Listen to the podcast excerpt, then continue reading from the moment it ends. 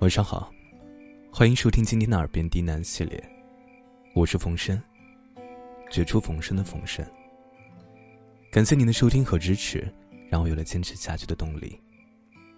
今天给大家带来一篇小故事，《导经的愿望》，希望你能喜欢。本节目由喜马拉雅独家播出，感谢收听。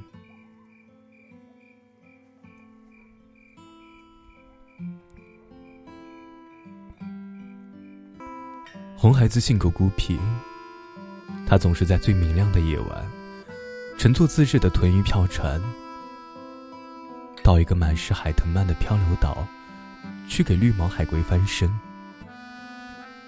他觉得啊。这是一项很有意义的事儿。每当岛上所有的红海蟹都下海后，他就在等潮落的时候自言自语。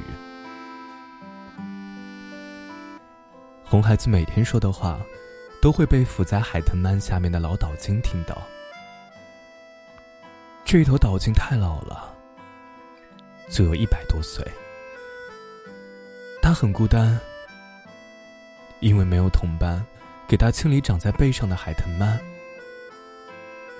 渐渐的，他庞大的身躯都成了一个流动的岛。这一头岛鲸花了一辈子的时间，都在寻找同类。但很显然，他可能是这个世界上唯一一头还活着的岛鲸了。红孩子。总是很喜欢躺在岛鲸背上柔软的藤蔓上，和一个被困在琥珀中的蜘蛛讲话。那只倒霉的蜘蛛，应该是来自遥远的地方。它一定是被一只大嘴鸟带到这儿来的。红孩子看着那蜘蛛可怜的样子，把它拿到太阳底上晒，希望有一天，太阳能融化它。而他还能活起来。有一天，红孩子对那只琥珀蜘蛛说出了自己的愿望。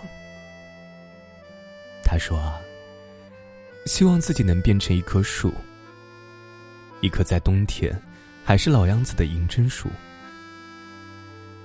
因为只有变成了一棵树，他才不会惧怕孤独。”因为孤独，就是树的灵魂。他可以安静的享受四季变化，而不必害怕孤单。红孩子说的话，被伏在藤蔓下的老金听见了。于是，在一个有暴风雪的夜晚，这头老金把自己卡在两座冰山的中间，让暴风。吹掉身上的藤蔓，他趁着自己还能动的时候，游到了可以看见极光的淡水湖中。他伏在那里，像一座黑岛。他在安静的等待一只千年松的种子。终于，在一天阳光美满的好天气里，一只好心的灰天鹅，将一颗种子。扔到了他的嘴里。这头老鲸游到了一个无人的小岛边。他趁着涨潮时，爬到了一块巨石边。他用尾巴挖出来一个大坑，用挖出的泥沙似乎摆弄出一幅画。然后将自己的尾巴埋在里面，自己高大的身躯则靠在那块巨石上伫立着。第二日，寒冷的天气将这头唯一的岛鲸冻死了。它像一块无比高大的黑石，伫立在小岛上。接下来，在一个比以往漫长的夏季里，这头伫立的岛鲸渐渐的变成了一副白骨架。远远看去，像一座收起帆布的远航船的桅杆。没有人知道那天岛鲸忍受了多久的孤独。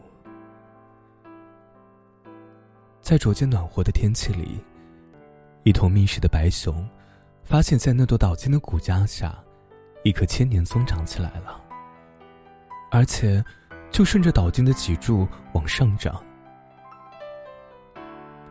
很多年过去了，人们终于看到一棵汲取倒茎枝叶、长得无比茂盛的千年松伫立在那座岛上。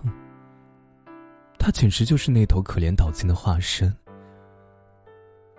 它的主干跟倒茎的脊柱长在了一起，它的树干也都和倒茎的肋骨长在了一起，它的根和倒茎的尾骨长在了一起。在晴朗的天气里，远远的看上去就像一头长在泥土里的巨鲸。人们上岛上一看，在这个千年松的边上，有一幅模糊的画，似乎是一只大岛鲸带着好多只小岛鲸在游泳的样子。终于，那头孤独的最后一头老鲸。变成了一棵树，他可以在那里安静的享受孤独了。